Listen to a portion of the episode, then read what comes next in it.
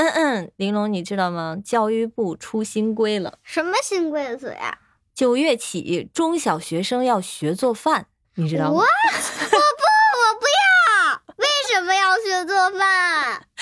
那为什么要学做饭？做给自己吃啊，不会被饿死吗？对不对？哎，不要做饭。你说，万一到时候让你们独立生活，你们会啥呀？啥也搞不定，就会叫外卖。你有万一独立生活呢？我还这么小，你干嘛这么早跟我说？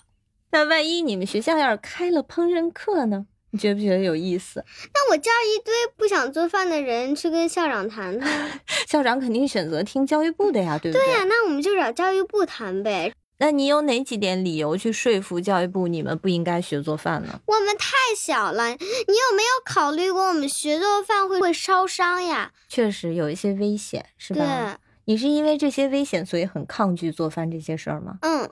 那你具体比较害怕什么？有两点我真的很害怕。嗯，第一点是我怕火，就是所有的火我都怕。点个蜡烛你都会怕，是不是？嗯。所以你是害怕所有的明火，对对吗？所有的明火我都怕。嗯，还有呢？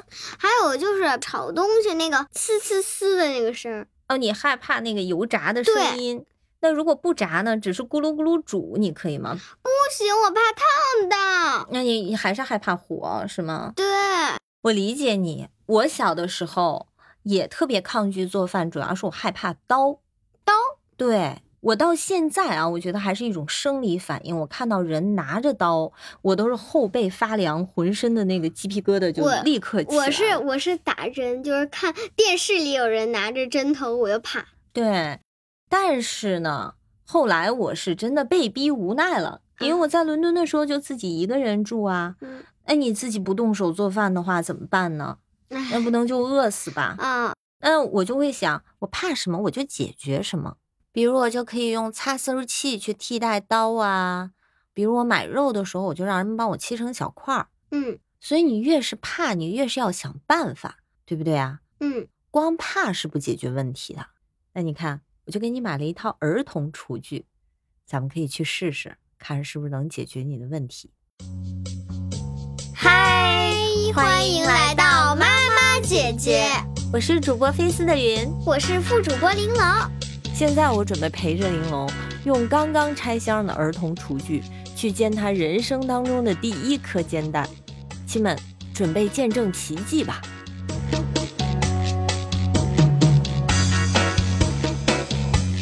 你看我觉得这个厨具还是挺丰富的，你有电磁炉，有这个平底锅。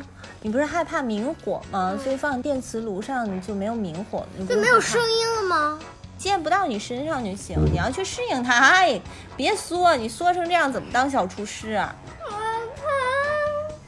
来来来，咱们试试，就是一个鸡蛋嘛，这个鸡蛋又不会咬你，对不对？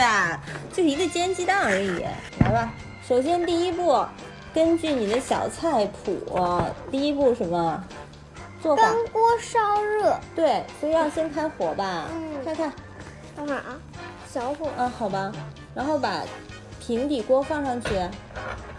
你可以把手这样放到这个锅上面，不用贴着它啊。什么时候你感觉到热气了，什么时候这个锅就被烧热了，好吗？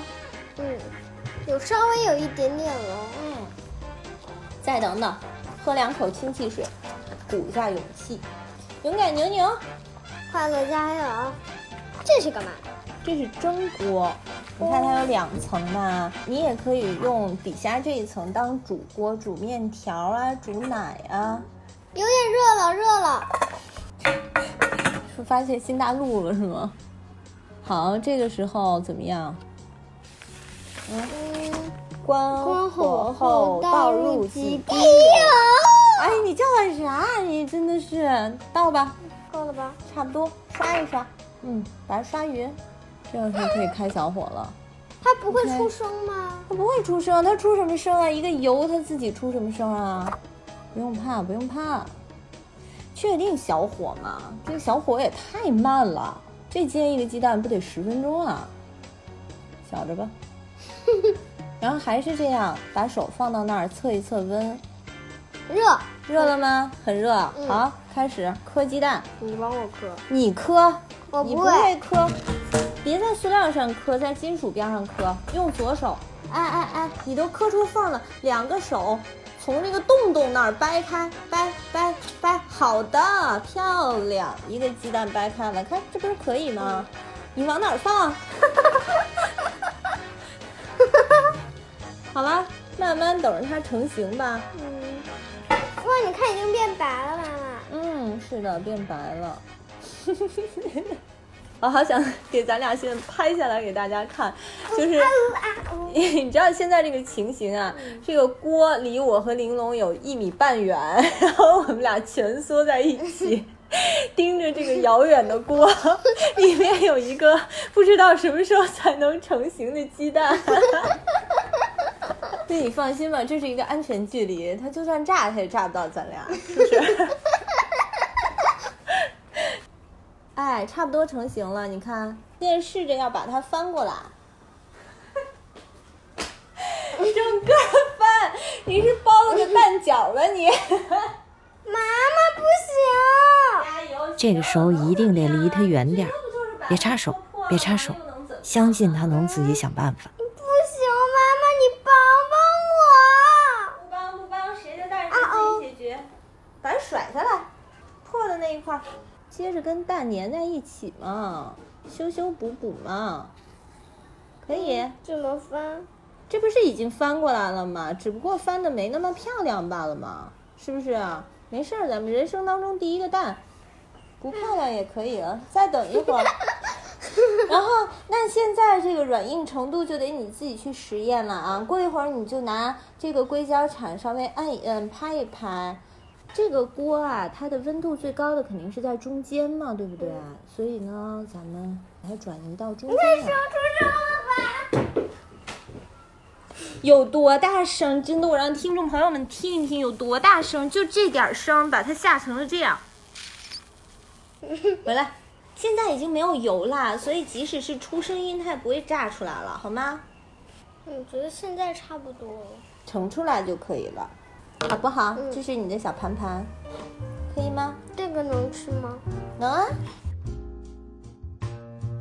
我再采访你一下，你成功煎了两个鸡蛋之后是什么感受啊？啊，就是觉得煎蛋很好吃而已。自己做完了之后，带着这个成就感去吃，就觉得它特别香，对吗？对，那你看那个小菜谱上，其实还有好多种做法呢。除了煎鸡蛋之外，还有可乐鸡翅，还有排骨莲藕玉米包，还有酱油炒饭。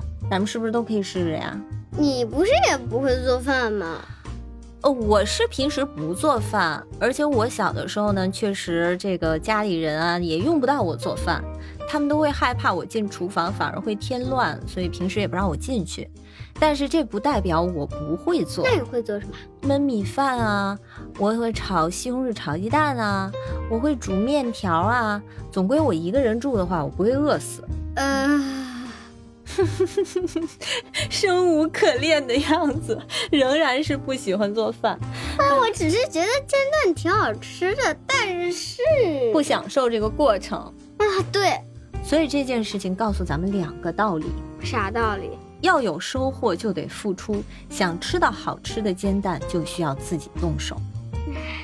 生活当中就是有很多事情是你不喜欢去做的，平时有条件的时候呢，也可以选择不做，但是你得会做，因为一旦有一天你需要的话，起码你是具备这项能力的。